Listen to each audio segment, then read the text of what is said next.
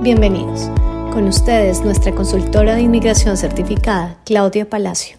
Bueno, bienvenidos una noche más de jueves a estos Facebook Live donde hablamos un poquito de todo lo relacionado con Inmigración Canadá, las actualizaciones, las noticias, los cambios, les explicamos acerca de los programas de nominación provincial, los comunitarios, un poquito de todo para que ustedes tengan una idea más clara cuando tomen esas decisiones eh, de cómo inmigrar a Canadá o cuál es el mejor programa para venir a estudiar, porque como siempre eh, tenemos aquí el soporte de la parte de estudios y bueno, mis dos acompañantes de cada ocho días. Carolina Sarú, buenas noches, ¿cómo están? Muy buenas noches, Claudia, muy buenas noches, Sarú, y muy buenas noches a todas las personas que cada ocho días nos ven. Nuevamente quiero agradecerle a Claudia por este espacio, por brindarnos este espacio a nosotros en Professional Upgrading. Hola Claudia, hola Carolina y hola a todos los que nos acompañan esta noche. Bienvenidos una vez más a Tour por Inmigración a Canadá. Bueno, y um, hoy quiero contarles algo especial. Eh, les tenemos una sorpresa que van a encontrar mañana en nuestro canal de YouTube y seguramente que Saru lo va a poner a circular también en Facebook y en, y en Instagram, porque hay cosas que repetimos, pero que a veces no entendemos. Y una de ellas es el famoso NOC. Y hoy quiero que hablemos un poquito de lo que es esto, para qué sirve, eh, de dónde sale, de qué se trata. Y mañana ustedes van a poder encontrar un video explicativo muy dinámico, eh, además muy didáctico, que hizo Saru para todos ustedes. Y pues bueno, ¿qué es el NOC? El NOC es la codificación que se le da a cada cargo laboral que existe en Canadá, no importa de qué estilo sea, no importa de qué industria, no importa cuál sea el nivel de destrezas, nada, simplemente cada trabajo que hay en la faz de Canadá tiene un código, es un código de cuatro dígitos. De estos códigos salen muchísimas de las condiciones de los programas migratorios. Por ejemplo, siempre hemos oído hablar que para el Express Entry, necesitamos un trabajo calificado. Entonces, ¿qué es un, trabajo calificado? Es un código calificado. La gente me llama y me dice, claro, pero es que yo tengo un trabajo NOC. Un trabajo NOC son absolutamente todos. ¿Cómo determinamos cuál es un, código calificado? ¿Qué es un código cero? ¿Qué es un código A? ¿Qué es un código B? ¿Para qué sirven los C o los D? ¿A qué tengo acceso? El, el código NOC o el National Occupation Classification es una matriz que está compuesta por nueve industrias y cinco categorías. Esas industrias son simplemente áreas laborales, no tienen relevancia en el momento de determinar si, si el NOC es calificado o no. Esas industrias son la administrativa, la de servicios, eh, la de salud, la de construcción, por ejemplo, son nueve distintas. Y tenemos cinco niveles de destrezas, que son los doble ceros, que son los vicepresidentes y presidentes de las compañías, los ceros, que son los gerentes, los A, que son profesionales, eh, los B, que son supervisores y ocupaciones especializadas, y los C y los D, que son semicalificados o no calificados, pero son em, básicamente los C y los D, los que no se tienen en cuenta para el Canadian Experience Class, para el Federal Skilled Workers, por ejemplo, para el Federal Skilled Trades, que son los tres programas que entran por el Express Entry. Las personas que trabajan en código C y D tienen entrada a residencia permanente a través de las nominaciones provinciales, pero es bastante limitada. Pero lo más importante de todo es aprender a identificarlos. ¿Cómo hago yo para saber en el momento en el que tengo una estrategia migratoria en qué me tengo que enfocar? ¿Qué tipo de trabajo tengo que buscar? Cuando aparece en el Job Bank, por ejemplo, que están buscando un eh, supervisor de agricultura, que es un código 8252, ¿me sirve o no me sirve? ¿Cómo lo hago? Eso lo van a encontrar mañana en el video que les vamos a circular. Así que por favor estén pendientes y mm, si no alcanzan a verlo en Facebook, búsquenlo en nuestro canal de YouTube.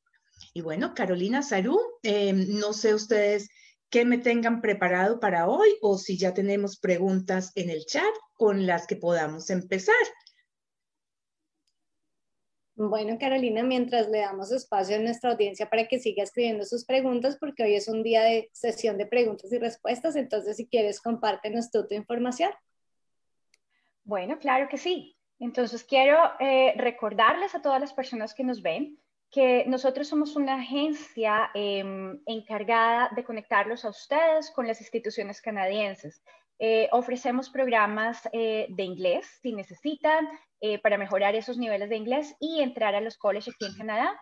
O si también quieren un programa para prepararse para el examen de IELTS o para, para prepararse para Pathway o también para los, para los exámenes selfie. Si necesitan más información, nos pueden contactar nos pueden contactar en nuestras redes sociales, en Facebook o en Instagram. Nos encuentran como eh, Professional Upgrading. O también pueden escribirnos a nuestros correos. Me pueden escribir a marketing.professionalupgrading.com. Pueden ver mi email aquí arriba. O pueden escribirle también a Fernando a fernando.professionalupgrading.com. Recuerden que en este momento tenemos una promoción esta promoción es si ustedes se registran a un programa de ocho semanas, nosotros les estamos dando cuatro semanas completamente gratis. Si necesitan más información, por favor, contáctenos o pueden empezar a hacer sus preguntas en este chat. Bueno, yo veo que ya tenemos una cantidad de preguntas en el chat em, y no sé si empezamos de una vez. Claro que sí, listo. Estamos entonces preparados para las preguntas. Buenas noches a todos los que nos dejan un saludito. Y nos dice Jenny, este maravilloso equipo, buenas tardes. Me gustaría saber cómo aumentar las posibilidades de que sea aprobada una visa de estudiante luego de tres negaciones. Tenemos que entrar primero a saber, a conocer cuáles son las razones de negativa de esas visas anteriores, las cartas de negativa entregan unas, o sea, unas razones estándar. Los oficiales de inmigración simplemente marcan eh, algunas casillas que están ya en una lista y esas casillas normalmente se refieren a propósito de viaje que está relacionado con la explicación que se haya dado sobre la razón por la que venía la persona a estudiar el programa aquí, a Canadá. fondos, vínculos con país de origen, historia de viajes es el otro que aparece allí y con alguna frecuencia aparece otros. En ese otros a veces los oficiales de inmigración escriben algo, pero normalmente no lo hacen, simplemente lo dejan en blanco y no aparece allí. Lo más importante sería pedir las notas del expediente para ver cuáles son esas razones que expusieron los oficiales de inmigración. De ahí partiría un argumento legal. Hay que entrar a discutir qué fue. Pero en términos generales, una buena explicación de la razón por la que yo escogí el programa que vengo a estudiar a Canadá eh, es lo más importante.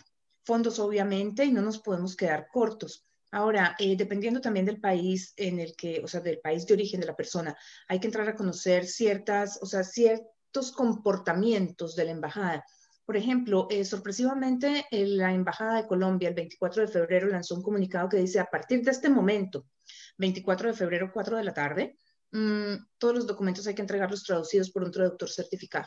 Históricamente, Colombia siempre había recibido los documentos en español.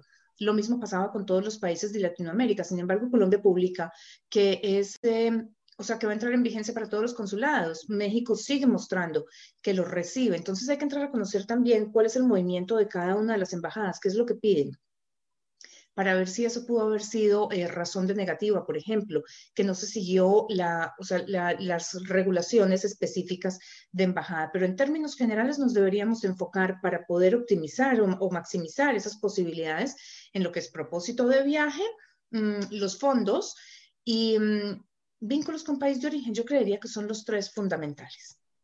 Perfecto. Jenny también nos pregunta que si un amigo que no vive en Canadá puede ofrecer soporte financiero a un aplicante de visa de estudiante.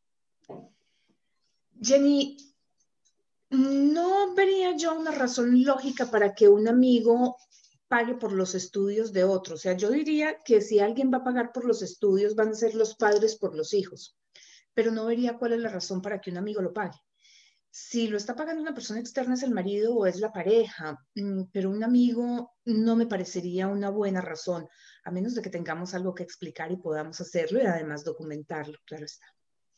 Perfecto. Voy a hacer la última pregunta de Jenny porque ella estuvo ahí muy juiciosa de primeras haciendo todas las preguntas. Entonces ella nos pregunta también qué tanto influye en la aprobación de la visa de estudios el tener pago toda la matrícula.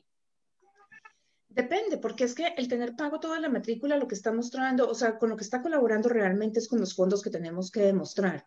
Entonces, si yo tengo pagos los 16 mil dólares del año, por ejemplo, y tengo solamente 10 mil dólares más en la cuenta, pues estoy cumpliendo solamente con el mínimo exigido.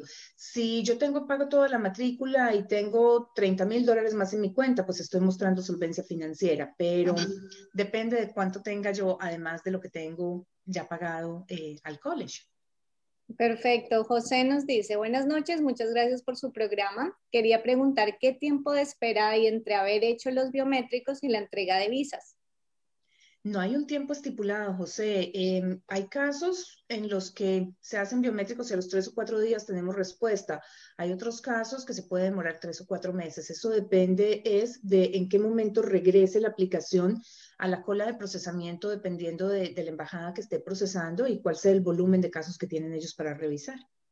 José Elías nos dice, me gustaría saber qué documentación recomienda llevar para una sesión de consultoría. Muchas gracias cuando se está haciendo la planeación o la estrategia eh, migratoria, no se necesitan realmente documentos, se necesita información. Cuando hay algo muy específico que hay que tratar, por ejemplo, eh, hay un, eh, no sé, se recibió algo que se conoce como Fairness Letter, que es una carta que se recibe en migración cuando hay una aplicación en proceso, que inmigración nos dice, le damos un último chance para que usted nos explique esto, eh, pues tenemos que tener ese fairness letter y los documentos que, que se entregaron con la aplicación para ver qué fue lo que se sustentó. Pero por lo demás, cuando estamos hablando de que hay una asesoría migratoria, lo que necesitamos es información para poder tener datos si estamos hablando de un récord criminal, por ejemplo, porque eh, llegamos, no sé, tenemos un eh, ticket de tránsito por manejar bajo los efectos del alcohol y la droga, o la droga, sería importante tener el récord policial, por ejemplo, el récord de la corte, la sentencia de la corte. Pero eso depende de cada caso. Es que es, que es muy difícil hablar en términos generales. Flor nos pregunta, ¿qué tan cierto es que para Colombia pueda estudiar online y después ir a trabajar? Vi esa noticia en el noticiero. No es para Colombia. Em, digamos que ahora por COVID, el gobierno canadiense ha hecho ciertas concesiones. Los programas para que den derecho a un permiso de trabajo de posgraduado han tenido que ser históricamente presenciales, pero pues obviamente estamos en una coyuntura mundial donde los viajes están restringidos, donde em, el distanciamiento físico hay que mantenerlo para poder mantener, para poder bajar los índices de, de contagio y demás. Entonces, por las razones de, o sea, que generan COVID, el gobierno permitió que todas las personas que tienen un permiso de estudio eh, aprobado puedan estudiar de manera virtual hasta el 31 de diciembre de este año y el tiempo que estudien se les va a contar como tiempo estudiado en Canadá para efectos de un permiso de trabajo de posgraduado. Pero eso es, eh, o sea, partiendo de la base de que tienen ya un permiso de estudio aprobado, lo que significa que se ha hecho el proceso completo se ha demostrado que tienen los fondos, que han sido aceptados en una organización o una institución designada, que hay una razón lógica del viaje y que tienen vínculos con país de origen. Jenny nos explica que todas las preguntas las está haciendo por un grupo de amigos cubanos que no tienen acceso a Internet, así que muchas gracias Jenny por eso. Mario nos dice, mi plan es viajar para septiembre del 2022 y empezar a estudiar en un college y una provincia aún por definir. Es aún muy temprano para empezar a reunir documentos, diploma traducido, notas, elegir college y enviar registro para obtener la carta de aceptación. Yo creo que esa se la dejo a Carolina porque no sé si los colleges están recibiendo ya septiembre de 2022. Eh, sí, definitivamente ya hay colleges que están recibiendo para 2022. Además, tendríamos que entrar a mirar qué programa, a qué programa va, mm, va a acceder si quiere entrar de una vez al programa que confiere título o si quiere entrar primero a hacer el pathway. Entonces tenemos que empezar a revisar muchas cosas y yo creo que el momento es eh, definitivamente ya. Hay que empezar a, revisar todo, todo lo que a, que, a dónde quieres ir, qué tienes, qué no tienes, cuáles son los objetivos. Entonces yo creo que ya deberíamos empezar a mirar eso. Claudia Mario también nos pregunta que cómo demuestra su travel history si toda su travel history está en el pasaporte antiguo y que ese mismo pasaporte también contiene su visa americana. Enviando los dos pasaportes. Perfecto. Mauricio dice, buenas noches, si llevo cuatro años en Canadá y perdí mi estatus, llegó como turista, ¿habrá posibilidad de aplicar por residencia de alguna forma? Si es así, me gustaría llevar mi caso. Me generas demasiado confianza. Gracias. Muchísimas gracias, Mauricio. Hay, hay un proceso que a mí me encanta, que es el, de humanidad y compasión. Es el único programa a través del que una persona que se encuentra indocumentada en Canadá puede solicitar la residencia permanente, a menos de que estuviéramos hablando de un proceso de patrocinio familiar por parte de la pareja o, el cónyuge. Pero un proceso de humanidad y compasión está abierto para cualquier persona que pueda demostrar que está establecido en el país y si hay niños involucrados en, esta, en este proceso, bien sea que son hijos de la persona que está aplicando o que están relacionados con esta persona de una u otra forma, bien sea que son que sean canadienses o que sean extranjeros nacidos fuera del país, que vivan en Canadá o que vivan afuera. O sea, los niños siempre juegan un papel crítico en este proceso de inmigración, en este proceso de, de humanidad y compasión. Si se puede demostrar que ellos van a sufrir de alguna forma en el evento de que esta aplicación de residencia permanente no sea aprobada. Es un proceso bellísimo eh, es un proceso bastante exigente porque es tal vez el único en inmigración que no tiene una, una lista de documentos, no hay una lista de requisitos. Cuando estamos hablando de un permiso de estudio, por ejemplo, tenemos que entregar la carta de aceptación, el pasaporte, la prueba de fondos, pero en Humanidad y Compasión básicamente lo que nos dice el acta de inmigración es que cualquier persona puede solicitar la residencia si no cumple con el proceso siempre y cuando pueda demostrar que, o sea, básicamente que se lo merece. Ya todo lo demás que viene de los procesos de humanidad y compasión está basado en casos fallados en la Corte Suprema, que son el caso Baker y el caso Cantasami. Son los dos que son el eje. Y básicamente, ¿qué dicen estos? El caso Baker nos dice, los niños son el eje de esta decisión. Si los niños se ven afectados, tenemos que entrar a considerar cómo van a sufrir estos niños para facilitarles su futuro. Y el caso Cantasami dice que un caso de humanidad y compasión debería ser aprobado si un canadiense en el pleno uso de sus sentidos es incapaz moralmente de negar ese caso. ¿Qué significa esto? Que una persona que vaya a aplicar por humanidad y compasión tiene que ser el mejor canadiense de todos los canadienses. Entonces, sí, es factible. Son normalmente casos eh, que necesitan muchísima documentación y muchísimo trabajo, porque no es simplemente estar aquí, no es simplemente haber trabajado aquí hay que buscar qué es eso excepcional que hemos hecho que demuestre que nosotros somos el canadiense que Canadá se merece a pesar de no tener el pasaporte. Correcto. Mario nos dice, si yo tengo un año como desempleado, hace ya varios años, ¿lo pongo en mi resumen como freelancer o mejor lo elimino? Depende para qué y depende de si has estado em, desempleado o si, estás, si has hecho trabajo eh, de manera independiente.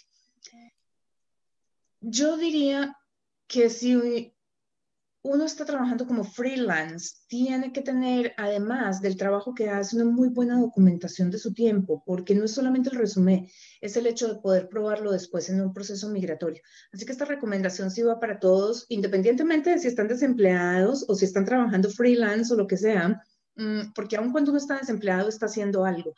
Documenten el tiempo, documenten las horas que se gastan en presentar propuestas, las horas que se gastan en, no sé, en montar información en sus canales de social media, en eh, hacer el trabajo como tal, en hacer órdenes de compra para su propia compañía, no sé, de pronto es un diseñador gráfico y mm, uno documenta muy fácil la cita con el cliente, entonces pone a las 3 de la tarde tengo cita con Professional Upgrading. Pero ¿qué pasó para yo llegar a esa cita con Professional Upgrading? ¿Cuántas horas estuve preparando un portafolio, preparando una propuesta? La parte gráfica, la parte eh, financiera de la propuesta, haciendo cotizaciones de cuánto me costaba, qué sé yo, la impresión, el hosting de la página web. Documenten todo eso, porque a la hora de probar em, experiencia laboral de un freelancer hay que demostrar, al igual que de un empleado, full time. Y pues la única forma es si tenemos cómo. Y como les digo, esa hora que aparece separada en la agenda a las 3 de la tarde con Professional Upgrading muestra solamente una hora. Pero antes de esa reunión hubo por lo menos 5 o 6 horas de trabajo que no quedaron registradas en ninguna parte y son claves. No se trata tampoco de mentir, o sea, si hemos estado en la casa sin hacer absolutamente nada, pues no hay nada que poner en el resumen. Ok, Miguel nos dice, una pregunta, ¿se puede dar el caso de que aprueben una visa de estudiante y a su acompañante esposo le rechacen la visa? No me ha pasado a mí nunca, he visto un par de casos, mm, sobre todo, a ver, cuando se hacen aplicaciones separadas, se está presentando con muchísima frecuencia y me han llegado varios casos en esa situación. O sea, hay una familia, hicieron la aplicación de permiso de estudio para el aplicante principal y una vez esa visa fue aprobada, hicieron la solicitud del permiso de trabajo eh, del acompañante. Básicamente lo que interpreta inmigración es que dijeron que venían solos para poder mostrar de alguna forma que tenían vínculos con el país, pero no era realmente su intención es muy mal visto en Canadá cuando uno usa esas maniobras, porque inmigración se siente manipulada y molesta. Se llama omisión de información y cae dentro de la categoría de fraude, más o menos, porque no hay sino una categoría. Entonces, pues sí se está presentando con muchísima frecuencia y de hecho, em, pues hay varias familias que se encuentran aquí ya separadas desde hace mucho tiempo.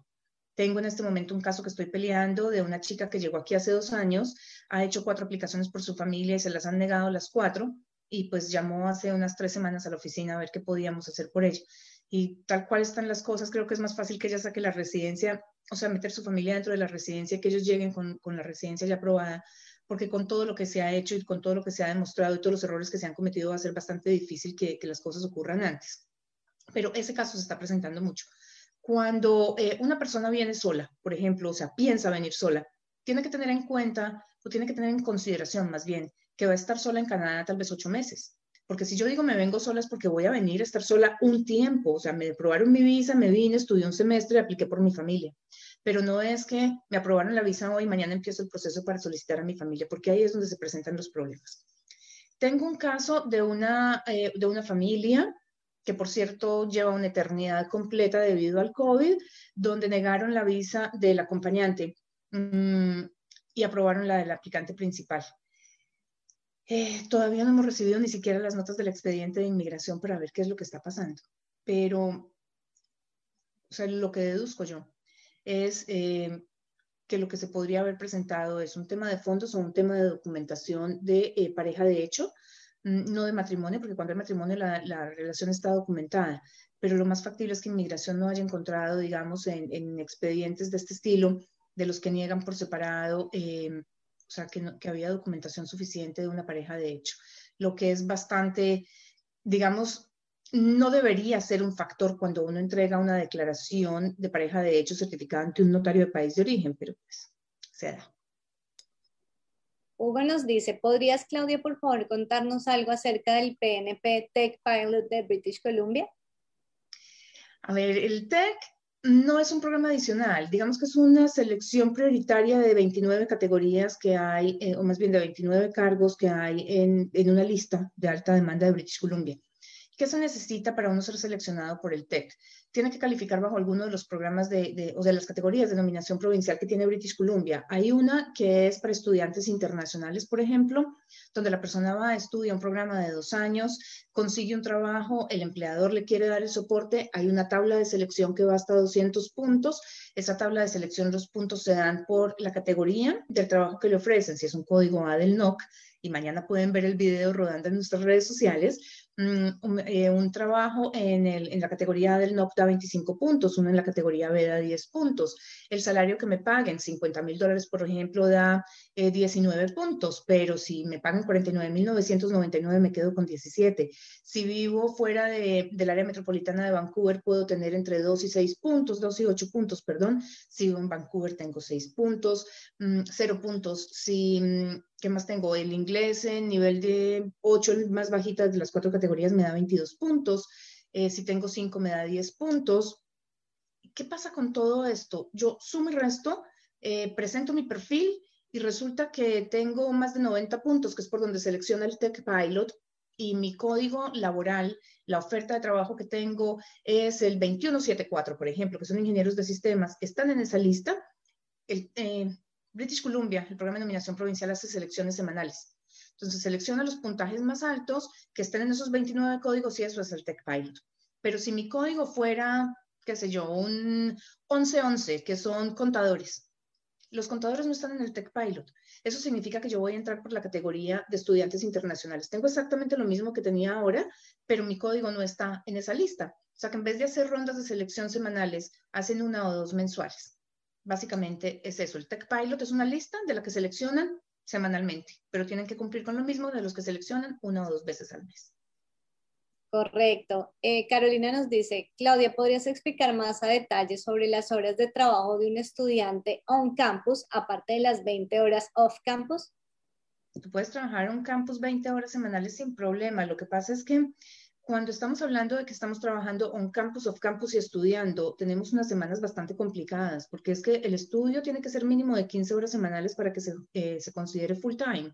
Y pues estoy trabajando 20 horas off campus, ya tengo 35, sin contar las horas de tarea, ¿no?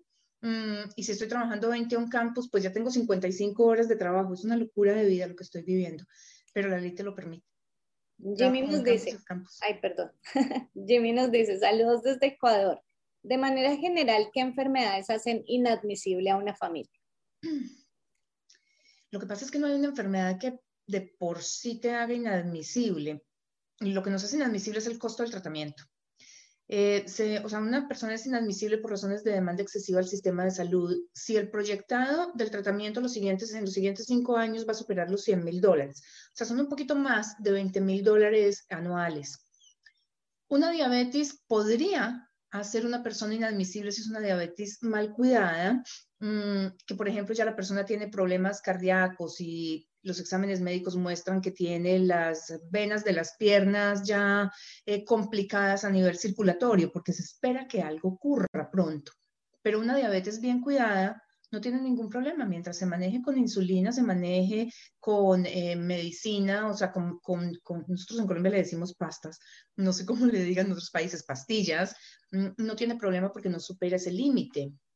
Em, la presión alta definitivamente no, el tratamiento es muy barato, la medicina es muy barata. Un cáncer, si estoy en quimioterapia, seguramente sí, me hace inelegible, pero eh, ¿qué más te puedo decir? Hay, el autismo, por ejemplo, ya hay casos fallados, definitivamente no. Mm, los niños con síndrome de Down tampoco hacen a una familia inelegible por razones de demanda excesiva.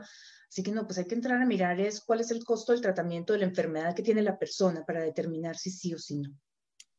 Perfecto. Evelyn nos pregunta, soy secretaria con 23 años de experiencia. ¿Tengo alguna oportunidad para emigrar por medio de ese trabajo? Lo que pasa es que a Canadá uno no inmigra a través de un trabajo específico, uno inmigra a través de puntos. Y los puntos, todas las ocupaciones dan exactamente el mismo trabajo. Las secretarias ejecutivas son trabajos calificados. Mm, lo que tenemos que sumar es, más bien es ver qué puntaje saco y si voy a necesitar una nominación provincial o voy a tener suficientes puntos por el Express Entry. Si necesito una oferta de trabajo, por ejemplo, ahí es donde mi ocupación empieza a jugar un factor importante. Si tengo, o sea, soy nacional de un país que tiene tratado de libre comercio, las secretarias son un código B. Normalmente los tratados de libre comercio tienen en el área administrativa em, trabajos tipo gerenciales o profesionales, o sea, códigos A. Y allí es donde tenemos que empezar a mirar no lo que tú has hecho en el pasado, sino lo que eres capaz de hacer a futuro. Por ejemplo, vamos a asumir que eres colombiana. Mm, Colombia y Perú tienen el mismo tratado. Entonces, digamos que eres peruano, para, para sacar yo a mi pobre país, que es el que siempre menciono, y la gente me dice, pero ¿por qué siempre Colombia? Bueno, porque es el primero que se me viene a la cabeza. Pero vamos a decir que eres peruana. Y resulta que em, estudiaste administración de empresas, has trabajado como secretaria ejecutiva toda la vida y consigues un trabajo como eh, management consultant. Es un código A, es factible. Mm, si consigues el trabajo como, o sea, has trabajado toda la vida como, eh, no sé, es que los analistas financieros son código A. Entonces, no sé cómo pasar esa secretaria a un código A. Ah, tendríamos que mirar cuáles son los códigos, porque es que esa matriz de memoria todavía, yo llevo 12 años y todavía no me la sé, todavía tengo que entrar a buscar los códigos, pero pues básicamente eh, es mirar eso si se puede conseguir un trabajo código A para hacer un proceso a través del Tratado de Libre Comercio, o si no, pues se busca un LMIA, que el LMIA si no tiene que ser un código A, puede ser un código B, siempre y cuando la compañía pueda demostrar que no consiguió un residente o un ciudadano canadiense que ejerciera ese cargo. Y si no, pues nada, nos venimos y estudiamos y hacemos una especialización, porque ¿por qué no? A cualquier edad se puede estudiar en Canadá. Entonces, llevas toda la vida trabajando de, de secretaria ejecutiva y resulta que hace poco descubrí un programa que me pareció espectacular. Eh, me lo pasaron, de hecho, los chicos de Professional Upgrading. Y es em, un programa de Office Management. Cuando estuve revisando el pensum, dije, Dios mío, cuando yo leí el nombre, dije, hmm, Office Management no me suena como nada interesante. Cuando revisé el pensum, dije, Dios mío, bendito. O sea, tienen manejo de página web, social media, eh, financial budgeting o no sé qué cosa de, de presupuestos un programa absolutamente espectacular. Pues nada, venimos, lo estudiamos, eh, buscamos una nominación provincial en esa provincia con una oferta de trabajo y estamos adentro. O sea, no es la profesión, es cómo trazo mi estrategia migratoria que me permita llegar a esos 470 puntos, que era el promedio que estaba seleccionando el gobierno antes de COVID, o a buscar una nominación provincial. Pero de que se puede, se puede. Perfecto. Jenny nos dice, en cuanto al programa de Caregiver, me gustaría saber si sigue abierto y si se pide un cierto cupo, un cierto número de cupos anuales. ¿Existe alguna agencia que contrate personas en el extranjero? El cupo es de 2.750 personas anuales, está abierto. Eh, se necesita la oferta de trabajo, pero no se puede trabajar a través de agencia. Tienes que trabajar directamente con la compañía que te va a emplear, si es que es un, un centro de día o un centro de, de, ancianos o con la familia que está buscando quien cuide a, a, un niño o a una persona enferma o con discapacidades. Eh, o sea, hay un requisito de años de experiencia y de nivel de inglés o de francés, dependiendo del idioma pues, que se vaya a manejar. Bueno, Miguel nos dice, ¿qué pasa si aprueban la visa de estudiante y la del acompañante aún sigue en proceso? ¿Cuánto podría tardar? A ver, es raro, eso estuvo ocurriendo en septiembre, pero no en este momento, o sea, ya, ya los están aprobando a los dos simultáneamente porque pueden viajar al mismo tiempo. Mm, si es de los, o sea, de los casos que todavía tienen aprobación en principio, es el momento de mandar eh, un, web form a inmigración a preguntar qué pasa. Eh, pero si fue que aprobaron la de estudiante hace tres o cuatro días, o sea, ya debe estar por llegar la del acompañante. O sea, yo esperaría ocho días máximo y si no, contactaría a inmigración a preguntarle qué pasó aquí. Carolina, ¿qué tanto, perdón, Carolina hace la pregunta, ¿qué tanto beneficia para la residencia permanente el estudiar un máster de dos años en Saskatchewan? Mm, depende por dónde vamos a sacar la residencia permanente, porque es que cuando yo estuve en Canadá, una maestría, a mí me dan 30 puntos en el Express Entry. Igual, si es de dos años, me van a dar tres años de permiso de trabajo de posgraduado, pues tengo que entrar a buscar eh, el, trabajo para poder sacar una nominación provincial y ese trabajo en Saskatchewan tiene que estar relacionado con mi área de estudios. De pronto, la persona que viene a estudiar es muy joven, pero no lo suficientemente joven o no con el suficiente inglés para alcanzar los 470 puntos desde fuera. Entonces, pues viene y estudia con esos 30 puntos que le dan, llega a 470 y listo. Fantástico. Entonces, pues no necesito ni siquiera el trabajo, tampoco necesito nominación provincial pero si necesito puntos, pues voy a tener que trabajar. A mí hay una cosa que me preocupa de las maestrías y creo que es un comentario generalizado de las personas que las estudian y es el hecho de que es una carga educativa tan pesada que no tenemos tiempo de trabajar y si no trabajamos y nos desconectamos del mercado laboral canadiense, pues el día que nos graduamos no vamos a tener que empezar a hacer. Sería el equivalente a haber llegado a Canadá el día anterior y si el propósito es buscar una residencia, eso podría generar una complicación, especialmente si tenemos el tiempo muy medido por pérdida de, puntos por edad para alcanzar esa residencia. Entonces, desafortunadamente no hay una respuesta única y clara de simplemente funciona o no funciona. No, hay que entrar a analizar un perfil para saber hasta dónde me sirve o no me sirve. Pero en términos generales es eso, estudiar una maestría de dos años me da 30 puntos por estudio, me da tres años de permiso de trabajo de posgraduado y ahí es donde tenemos que empezar a ver de las 109 categorías de denominación provincial que hay, los, ¿cuántos son? 13 programas de eh, pilotos, que son los 11 de las comunidades rurales, más el eh, programa piloto de las Atlánticas, que son 4, son 15. Ya se me olvidó hasta sumar. De esos 15 programas, ¿cuál es el que más se me acomoda? O si de pronto me queda fácil entrar a través de los tres programas federales, porque es que la, la otra cosa que hay que tener en consideración es esa el Express Entry tiene 110 mil cupos para este año, entre 102 y 110 mil, pero digamos que el máximo va a ser 110 mil. De las nominaciones provinciales, la provincia que más tiene es Ontario, que tiene 7.300 cupos anuales. Si yo tengo la posibilidad de entrar en el grupo grande, que son 110 mil, no hay necesidad de ir a buscar una nominación donde el cupo es tan bajito. Porque es que, por ejemplo, las provincias del Atlántico tienen entre 800 y 2.000 cupos. Ontario es la que más tiene y tiene 7.300. Eh, si una nominación provincial son procesos adicionales, costos adicionales, tiempos adicionales y un cupo más reducido, pues no hay ningún sentido en que si yo no lo necesito me vaya a buscar. tenemos que entender también cómo funciona el sistema migratorio canadiense para ver qué es lo que necesito o no. Bueno, creo que esta pregunta sí iría para nuestra Carolina y es Alexander, dice, ¿cómo puedo aplicar desde Ecuador si quisiera estudiar en Canadá? Eh, no, o sea, yo creo que empezamos por, eh, por, eh, por, Claudia. Bueno, empezamos por el proceso de cómo puede aplicar y Carolina nos dice qué programas y de qué manera les complemento, puede asesorar para esa obra. Perfecto. ok, bueno, la solicitud del permiso hay que hacerlo online. Hoy en día no se, no se aceptan otro tipo de solicitudes. Así que pues nada, es encontrar el programa en el que te quieres registrar, eh, pasar todo el proceso de selección del college, tener la carta de aceptación y bueno, poder demostrar que tienes los fondos que exige el gobierno para una familia del tamaño de la tuya, que ha sido aceptado en una institución designada y que tienes vínculos con país de origen y un propósito de viaje lógico dentro de tu crecimiento personal al regresar o profesional más bien al regresar a Ecuador y pues ya con eso la, la visa eh, se presenta, pero pues la parte de estudios sí, Carolina. Bueno, sí, lo que yo decía, ¿por qué primero eh, que lo respondiera Claudia es por lo siguiente. Generalmente, cuando, los, cuando las personas llegan a, nosotros, lo primero que yo les digo es, eh, si ustedes definitivamente, su objetivo principal es la residencia permanente, deben, deben hablar primero con un consultor de inmigración, en este caso con Claudia. ¿Por qué? Porque debemos seguir una pauta, debemos seguir un camino. Eh, este es un proceso, es un proceso que debe hacerse con muchísimo cuidado.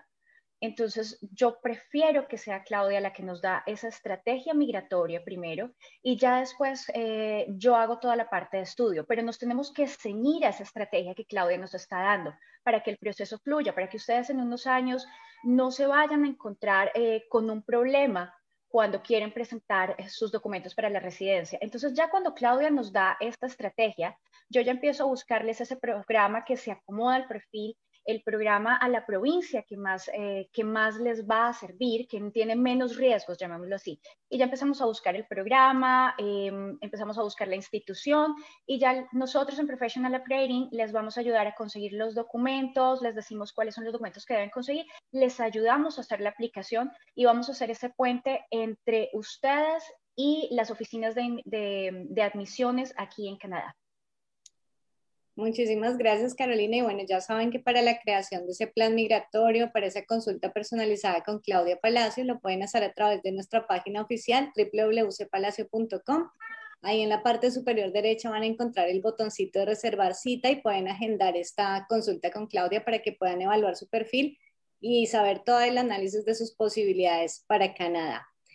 Ángela nos pregunta, ¿cuánto tiempo de anticipación es aconsejable solicitar la visa? Por ejemplo, si ya cuento con la carta de aceptación y mi curso empieza en enero del otro año. Y ahorita sigo con Andrés. Andrés, que me salté, qué pena.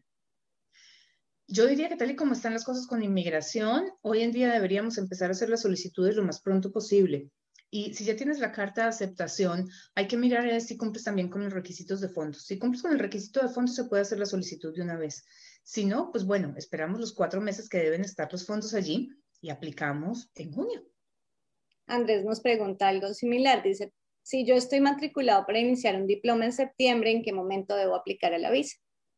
A más tardar en junio, o sea, eh, digamos que en, tiempos regulares, pre-COVID, ya eso suena como a la prehistoria, pero pre-COVID estábamos hablando de que México se demoraba entre dos y tres semanas, eh, Colombia y Perú se demoraban alrededor de siete semanas, Chile era tal vez unas tres o cuatro semanas, Argentina estaba más o menos por ese orden también. Pero en este momento deberíamos aplicar por lo menos con tres meses de anticipación y aún así eso no garantiza absolutamente nada. Sin embargo, todo hay que decirlo. En este momento estamos recibiendo eh, respuestas en tres o cuatro semanas, hoy. Pero pues han cambiado tanto las cosas durante el COVID que ya, ya digamos que no sabemos ni qué responder, o sea, no hay una claridad en el proceso.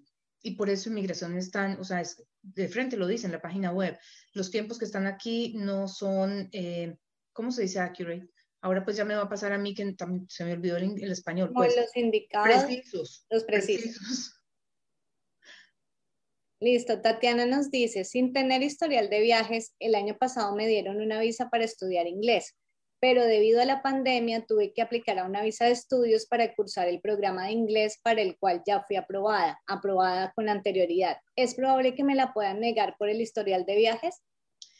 Es una aplicación absolutamente nueva, o sea, se parte de cero. Mm, dependiendo de qué se haya planteado en esa, en esa aplicación, pues digamos que va con mejor soporte o va nueva. Pero pues yo diría que si encontramos un oficial de inmigración sensato, va a decir que no. O sea, no va a tener problema con eso, más bien, no es que vaya a decir que no a la visa, sino que va a decir que no hay problema. Pero hay tantas cosas que pueden pasar que es bien importante en cualquier aplicación que se haga, hacerla, o sea, como si fuéramos preparados para la guerra. Y esto suena muy particular, yo me acuerdo cuando yo estudié inmigración hace 13 años ya, uno de mis profesores me dijo, usted tiene que preparar cada caso como si lo fuera a llevar a la Corte Federal. La Corte Federal es la apelación y resulta que cuando uno va a apelar un caso a la Corte Federal no se puede juntar ningún documento. La Corte Federal da una, una decisión basado en lo que ya se tiene. ¿Qué significa esto? Que uno tiene que ir con todo, porque si no va uno con todo, pues corre el riesgo de que se le salgan con cualquier respuesta. Entonces, pues ojalá eh, la aplicación que, que presentaste tuviera todos los soportes explicando el por qué no del viaje, el por qué ahora el permiso de estudio, por qué no se hizo el programa online o lo que fuera que tuvieras que argumentar porque no conozco el caso, para poderle dar la tranquilidad al oficial de inmigración de que tu propósito de viaje sigue siendo genuino, que es básicamente eh, pues la razón por la que él se saldría. Perfecto. John nos dice, si se pagan los tres días de cuarentena, que son los dos mil dólares canadienses, aunque sigo siendo, sí, perdón, me enredé, aunque siendo estudiantes y en dado caso, como le ha pasado a varios, ¿qué les dicen al día siguiente que salgan a hacer los 15 días de cuarentena? ¿Cómo no reembolsan el dinero? Pues que como no me ponen puntuación, si me escriben así, yo leo así.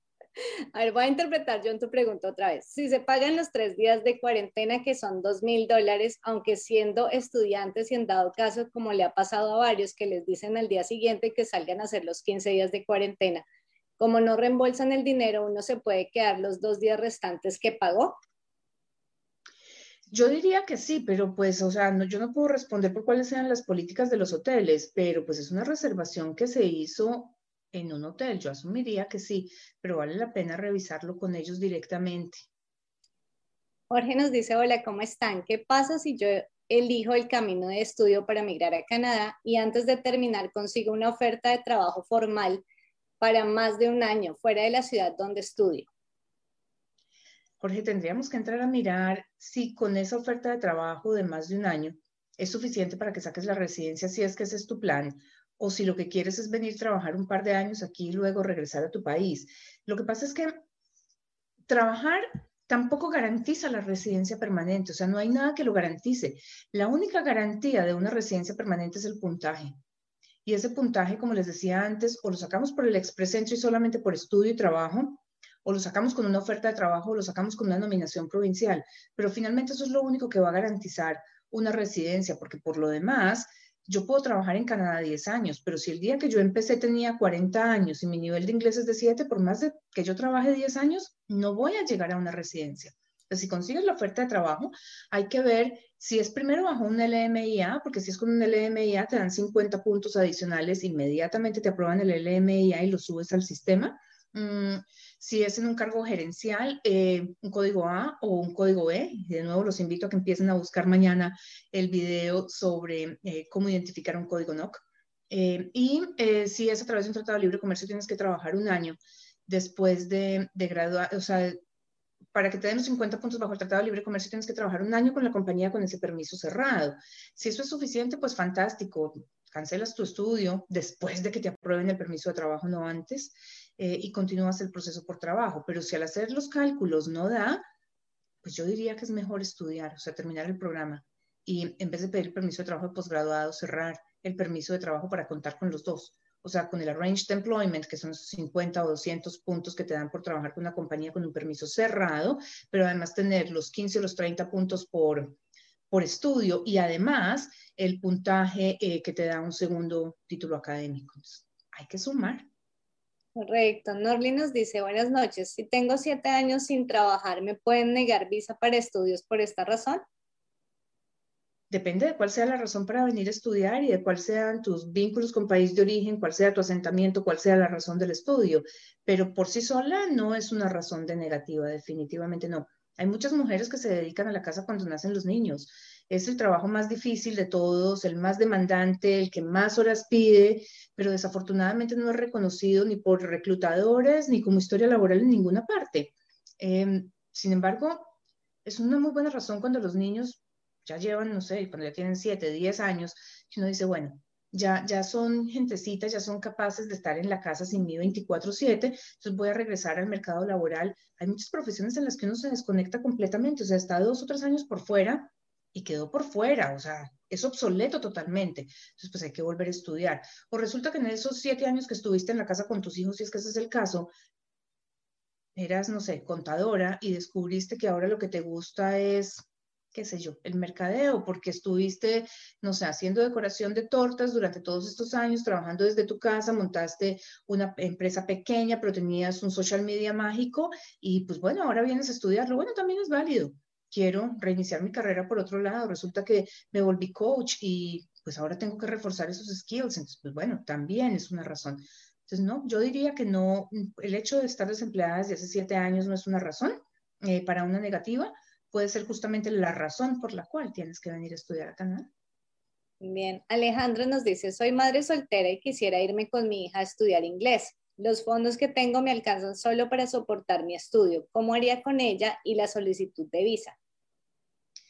Para hacer la solicitud de la visa de estudio tienes que demostrar que tienes los fondos para las dos o sea, para pagar por los estudios tuyos y por el sostenimiento tuyo de tu hija. Tienes que tener en cuenta una cosa, dependiendo de en qué provincia te vengas a estudiar, em, si estás estudiando inglés, los niños tienen que pagar por sus estudios de manera independiente. Entonces es importante que lo revises antes de embarcarte en un programa de estudios, sobre todo si vienes a estudiar en una institución privada. Vale, Jesús nos pregunta, a la hora de aplicar por la visa de estudios, si mostramos además de los fondos, mencionamos que alguien que nos va a ayudar financieramente, ¿eso nos puede ayudar en la aplicación? Depende de quién sea y cuál sea el soporte que tiene esa otra persona. Todas las cosas hay que, hay que demostrarles, hay que justificarlas. Y mm, hace un ratito alguien preguntaba si aquí un amigo mm, le podía dar soporte financiero, pero es que no es una carta que diga, si Claudia no puede pagar, yo pago. Tiene que haber cierta garantía de que eso realmente va a ocurrir. Es lo que está buscando inmigración. Entonces, lo que tenemos que hacer es sentarnos en el escritorio del oficial de inmigración y pensar, ¿qué diría yo si recibiera una aplicación de permiso de estudio donde tengo que tener 30 mil dólares para pagar por mis costos eh, de estudios y mi sostenimiento. Y me dicen que me van a, no sé, la vecina o como le dicen en muchos países, la comadre o de pronto o el tío de mi señora va a pagar por mis estudios. O sea, realmente si yo fuera el tío de la señora, yo pagaría por los estudios de esta persona si se va y se queda sin, sin fondos suficientes para pagar por él. Eso es lo que tenemos que pensar.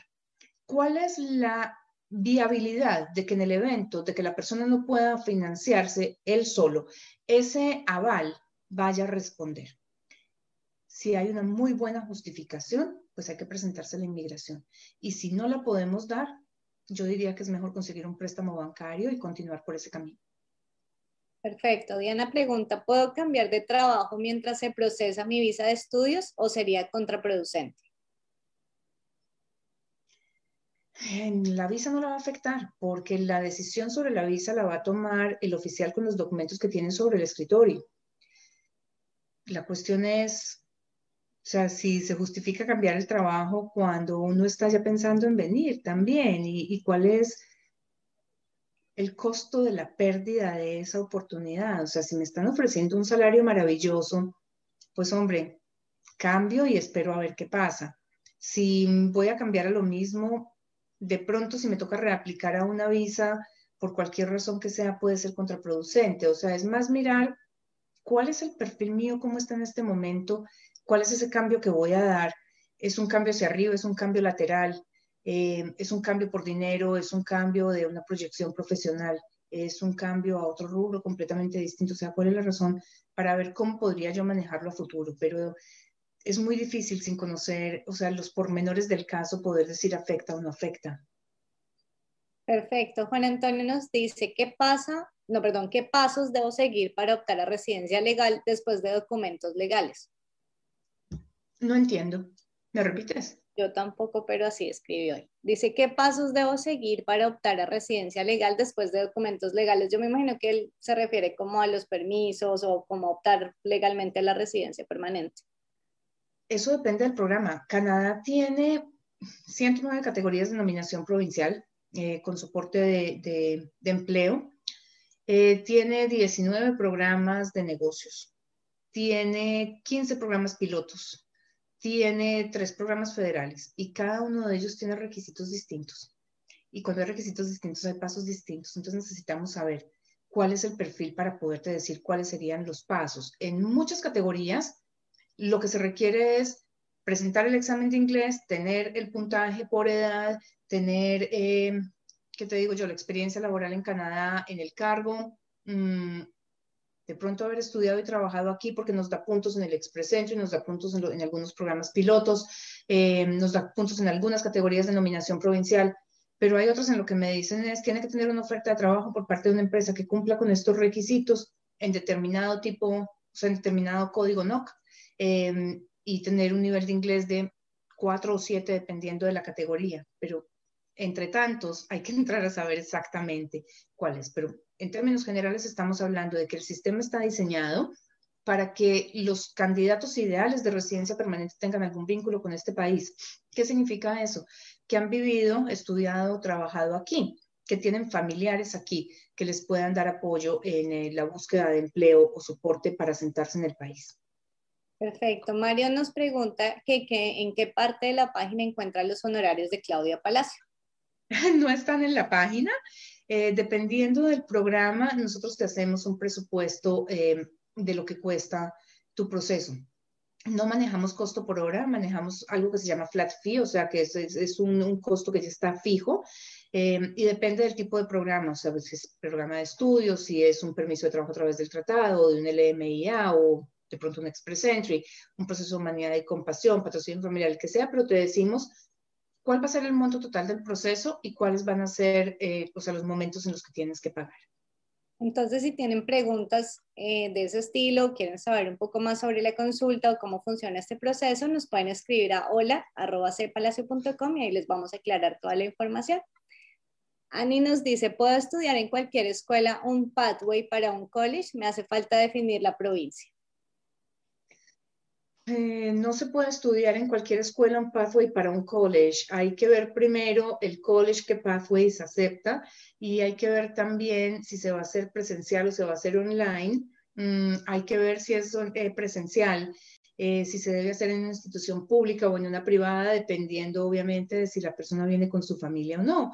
Pero yo creo que esa pregunta se la podemos rebotar a Carolina, a nuestra Carolina, como dice Saru porque pues, los chicos de professionals, eh, de professional grading representan, creo que son como 120 instituciones en este país, y pues ellos son los indicados para decirnos si hay o no, cómo hacer un pathway.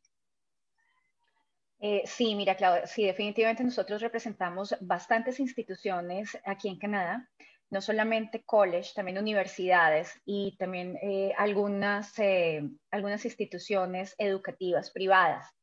Eh, ¿Cómo hacer un pathway? Lo que tú decías es cierto, Claudia. Lo podemos hacer en un college, lo podemos hacer en una universidad o lo podemos hacer en una institución privada. Pero aquí volvemos nuevamente a hablar eh, de la parte de la estrategia y cuáles son los objetivos eh, de venir a estudiar un pathway.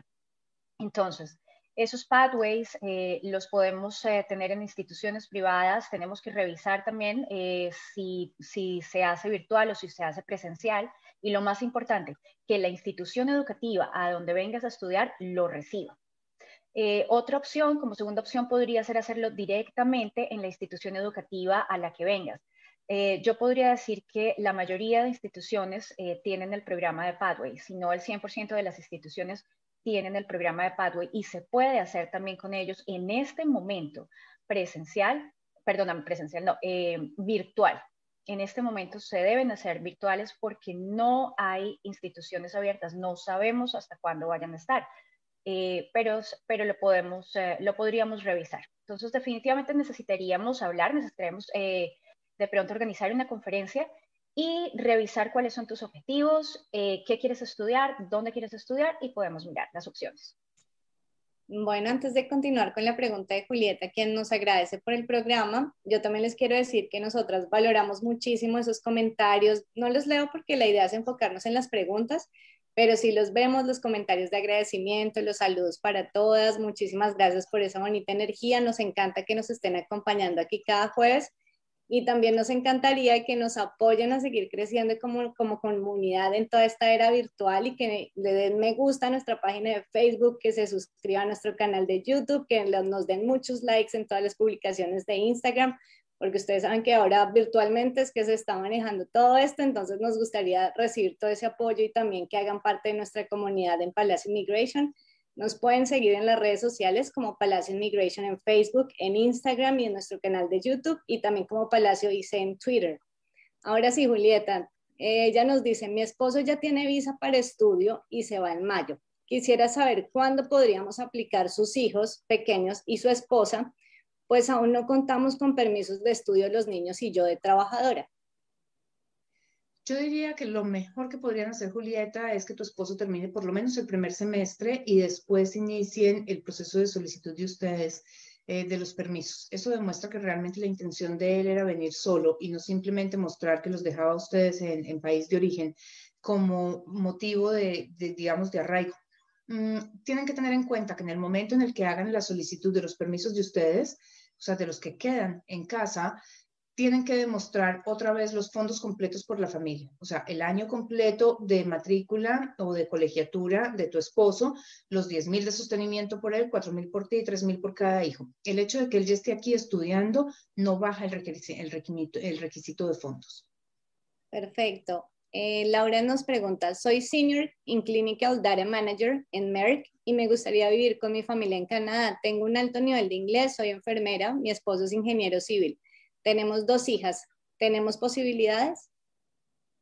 Yo creo que he visto solamente dos o tres perfiles que no tienen posibilidades para inmigrar a Canadá. Lo que pasa es que todos los perfiles necesitan una planeación, a menos de que tú seas una persona, bueno, que ya de por sí no lo eres, eh, máximo de 30 años, soltera, por eso es que no lo eres, eh, de máximo de 30 años, soltera, con una maestría y con inglés nativo. Esos son los que hoy en día alcanzarían 468 puntos más o menos en el Express Entry desde, desde país de origen. Mm, pero por lo demás, todo el mundo necesita una planeación. Y esto significa que hay posibilidades. Como les he dicho, eh, tenemos 109 categorías de nominación provincial. Una nominación provincial son 600 puntos en el Express Entry. Entonces, no importa si yo tengo 50 años, no importa si mi nivel de inglés es a duras penas el 7 que me pide el gobierno como mínimo, con 600 puntos ya sobrepaso el, digamos que el rango promedio que son 470. Entonces, pues ahí estaríamos adentro. Si podemos conseguir una oferta de trabajo a través del LMIA o de los tratados de libre comercio, son 50 puntos adicionales. Entonces, pues posibilidades tenemos. Lo que tenemos que ver es cuál es la más sencilla de todas, porque es que los procesos migratorios pueden ser procesos muy largos y muy complicados o pueden ser procesos muy rápidos y muy sencillos. Rápido no significa que sea de dos o tres meses. Y en esto quiero ser clara. Un proceso de residencia típico promedio son cinco años. Contemos con eso. Entre todo lo que significa, por ejemplo, vengo, estudio dos años, trabajo un año, presento la solicitud, ahí tengo cuatro años más o menos. Pero mientras hago la planeación para llegar, porque la próxima entrada es en septiembre, pues ahí están los cinco años. Si me vengo por trabajo, me demoro un año consiguiendo el trabajo, voy a necesitar por lo menos cuatro o cinco meses para organizar eh, la solicitud de residencia y después presento la solicitud y demás, estoy hablando probablemente de tres años. Entonces, pues no hay ningún programa, ningún proceso que sea rápido, cuestión de meses, pero se puede y digamos que funciona con una buena planeación. Perfecto, bueno, tengo unas tres preguntitas pendientes. Eh, pero antes hoy estoy de comerciales, entonces les quiero comentar nuevamente que vamos a estar publicando mañana un video súper interesante que se creó con la intención de explicarles todo lo del NOC, cómo corresponde cada profesión y es una explicación bastante clara para que lo sigan ahí en nuestras redes sociales, lo van a encontrar en Facebook o en nuestro canal de YouTube, también estamos subiendo constantemente las noticias, las actualizaciones, los cambios, todo lo que está pasando con el gobierno y digamos que las nuevas, eh, ¿cómo se dicen? Me fue la, la palabra que decir, las nuevas reglas, las reglamentaciones que el gobierno está haciendo para todos los procesos migratorios. Entonces ya saben que todo ese contenido lo van a encontrar en nuestras redes sociales. También tenemos eh, un blog con los artículos escritos por Claudia Palacio, se llama Rumbo a Canadá. Nos pueden también eh, seguir en este blog para que vayan leyendo esos artículos. Y eh, ahora sí me voy entonces con las tres preguntas que tenía. Antes de darle paso a Carolina, voy con Jesús, que nos dice qué aspectos le darían mayor solidez al explanation letter en la aplicación de la Student Visa para demostrar que virarás o mirarás al terminar el programa. Virarás, o sea, que regresarás. Eh, una explicación clara de que, cuál es la razón por la que tú vas a estudiar ese programa. O sea, cómo te va a hacer crecer ese programa profesionalmente al regresar a tu país. Eso es lo que está esperando ver inmigración. ¿Cuál es mi plan a futuro partiendo de esos estudios que voy a hacer.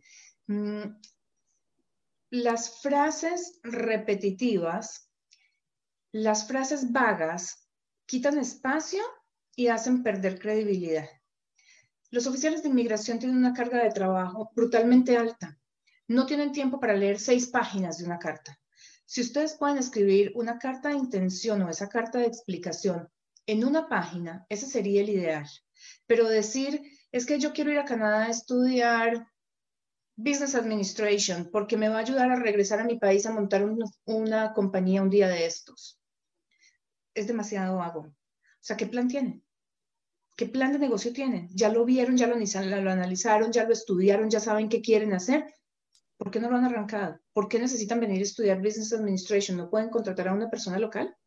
¿Ese mismo programa de estudio no lo tienen en su país? Eh, ¿No les vale menos? ¿No les vale más? Eh, ¿Dura lo mismo? ¿Dura menos? O sea, ¿cuál es la razón? Y eso es lo que hay que explicar. Pero esa razón no la puede dar el consultor de inmigración que les ayuda, no, les puede hacer no la puede dar el abogado no se la puede imaginar el oficial de inmigración. Yo tengo que explicar el por qué. O sea, si yo soy ingeniero de sistemas y he trabajado toda la vida en desarrollo de software y vengo a estudiar diseño de juegos, ¿por qué un ingeniero de sistemas viene a estudiar diseño de juegos? Si yo me siento y digo, mire, señores inmigración, lo que pasa es que yo toda la vida he estado, y, aquí les aclaro, yo ingeniería de sistemas no sé nada, así que lo que voy a decir probablemente sea una brutalidad completa, no se ríen. Mm, entonces, mire, señores inmigración, yo soy ingeniero de sistemas y toda la vida he hecho diseño en, en Java y ahora necesito, o sea, quiero aprender a diseñar eh, aplicaciones móviles y eso se hace sobre C++ y pues yo jamás en la vida he mirado eso entonces tengo este programa de dos años que es de C++, Linux y Oracle y se deben estar muriendo de la risa todos los que saben de sistemas porque eso mostró mi profundo conocimiento del área y ahí se hace el desglose de cuáles son las materias que voy a tomar eso es una razón lógica, pero es que yo soy ingeniero de sistemas y me voy a ir a estudiar eh, diseño de, de, programas porque eso me va a hacer crecer a nivel profesional. ¿A nivel profesional en qué? ¿Qué cambio salarial hay? Pues estoy creciendo dentro de mi misma línea. ¿Para dónde va mi jefe? ¿O me estoy moviendo de manera lateral? O sea, son tantas cosas que hay que analizar, pero es lo mismo que cuando ustedes hicieron esa especialización que hicieron ya en sus países si estaban, o sea, si eran administradores de empresas, ¿cuál fue la razón por la que hicieron seguridad en el trabajo, seguridad industrial, como se llame? No fue simplemente porque algún día una persona les dijo, hola, es buenísimo ir a estudiar en la Universidad de la UNAM en México, o la Universidad Jorge Tadeo Lozano es buenísima en Colombia, entonces pues vamos a estudiar allá, a ver qué hay, voy a mirar, no, pues me gustó este que suena como bonito. No, ¿cuál fue la razón por la que ustedes escogieron ese programa? Eso es exactamente lo mismo que le tienen que plantear a Inmigración Canadá. Bueno, Carolina, ¿cómo puede la gente encontrar, contactar a Professional Upgrading, sus programas, el asesoramiento? ¿Cómo funciona este proceso con ustedes? ¿Micrófono? Perdón. A nosotros nos pueden contactar a través de nuestras redes sociales, nos encuentran en Facebook, nos encuentran en Instagram como Professional Upgrading. También nos pueden escribir a nuestros correos. Mi correo es marketing arroba professionalupgrading.com o le pueden escribir también a Fernando, a fernando. Si están pensando en estudiar en Canadá, contáctenos ahora mismo para ayudarles a encontrar ese programa de su interés o buscar el programa que se adapte a su perfil y a su estrategia migratoria. Recuerden que nuestro servicio no tiene ningún costo para ustedes. También quiero recordarles rápidamente eh, que tenemos una promoción vigente hasta el 31 de marzo. Si necesitan mejorar sus niveles de inglés para entrar a los colleges en Canadá, si necesitan eh, presentar el examen del IELTS, si necesitan presentar el, examen de CELTIC o simplemente quieren hacer una nivelación de inglés eh, a través de los programas de Pathway, contáctenos tenemos, eh, tenemos una promoción. Se registran a un programa de ocho semanas y nosotros les damos cuatro semanas totalmente gratis. Entonces, contáctenos hoy mismo si necesitan más información, si necesitan precios, si necesitan eh, más información de los pathways, eh, de estos programas que quieren venir a estudiar. Por favor, no duden en contactarnos. Nosotros podemos ayudarles.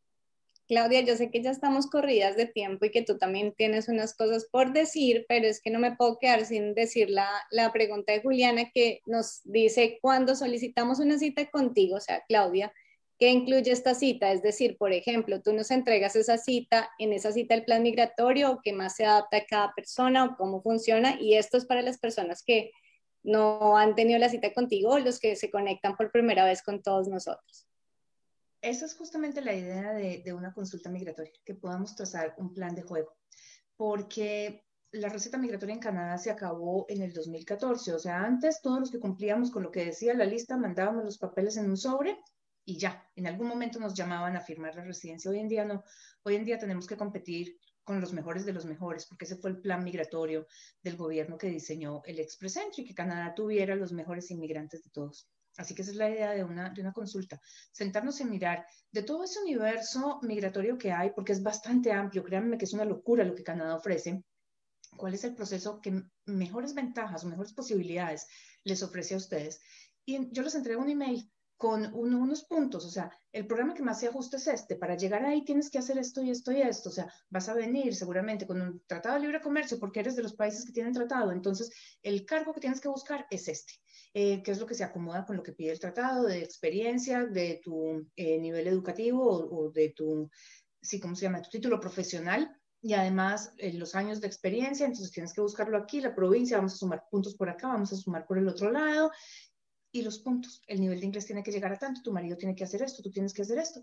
Y ustedes se quedan con un plan. Yo trato de ser bastante gráfica porque es que la parte migratoria la entiendo yo, pero no puedo esperar que ustedes la entiendan.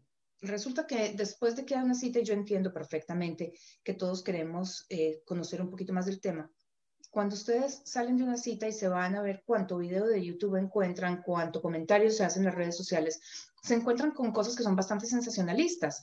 Eh, por ejemplo, mm, hay varios videos en las redes que dicen, si te vienes a estudiar a una de las comunidades rurales, te dan la residencia después de estudiar un año no es tan fácil. Esos programas tienen solamente 100 cupos anuales. Hay otros videos que dicen New Brunswick cambió el programa de nominación provincial y ahora solamente por venir a estudiar te dan la residencia. No es tan fácil. Tienes que llegar a un puntaje y si no necesitas una oferta de trabajo. Cuando ustedes se sientan con un profesional como conmigo o con un profesional que maneja este tipo de planeación, ustedes entregan un, o sea, se les entrega un, un mapa de trabajo. Cuando empezamos a desviarnos de ese mapa es que las cosas empiezan a complicarse. Mi plan es ese, que el proceso de ustedes sea absolutamente sencillo, que sepan, mi mamá decía, que el día que uno sabe dónde se va a caer pasa gateando. Es justamente que ustedes sepan en qué momento tienen que tirar la tabla para pasar por encima del hueco. Y esa tabla es en qué momento hay que empezar a buscar la oferta de trabajo, en qué momento hay que contactar al empleador, en qué momento mi marido tiene que subir el nivel de inglés, en qué momento hay que presentar el examen de inglés y en qué momento hay que pasar esa, esa solicitud de residencia permanente para que sea lo más pronto posible y sin perder el tiempo. Y pues eso es lo que hacemos, partiendo de lo que ustedes quieren, lo que el gobierno permite y los objetivos que tengan. Bueno, ya saben, esta consulta personalizada con Claudia, en nuestra página oficial la pueden reservar y agendar la cita, se pueden ajustar a su horario, a su rutina. Entonces lo hacen en www.cepalacio.com y si tienen alguna duda o no lo recuerdan, me pueden escribir a hola.cepalacio.com que yo con mucho gusto los voy a dirigir, ya sea para Claudia o para Carolina Sé que quedaron muchas preguntas pendientes, pero aquí estamos para ustedes todos los jueves a las 7 de la noche para responder a esas preguntas. Entonces, Claudio, también te doy paso para lo que querías decir. Bueno, no, yo creo que ya es, antes de despedirme, em, decirles a la persona que hizo la pregunta si se espera pronto una nueva ronda de selección, lo más factible es que sí. El plan migratorio eh, de Canadá es completar 420 mil personas, 410 mil personas este año, y pues como no las podemos traer de afuera por las restricciones del COVID, tenemos que sacarlas de adentro. Eso significa que lo más factible es que le demos prioridad a las personas que ya se encuentran aquí estudiando, trabajando, y por eso la importancia también de los que tienen sus permisos de trabajo, de estudio aprobados, que viajen a Canadá. Es cierto que la cuarentena ha impuesto pues un requisito económico adicional muy alto, pero si se da no, rondas de selección, va a ser para las personas que estén acá, es lo más factible. Así que es una invitación para que lleguen pronto a Canadá y empiecen su proceso de establecimiento también. Y pues ya con esto, solo me resta agradecerles por acompañarnos todos los jueves. Mándenos las preguntas que tengan a través del chat. Hubo una persona que dijo que quería seguir por los tours de inmigración. Seguiremos presentándoles cosas sobre las provincias. Claro que sí, la semana entrante escogeremos una nueva y los esperamos a todos dentro de ocho días. Que tengan todos una muy feliz noche y mil gracias por acompañarnos.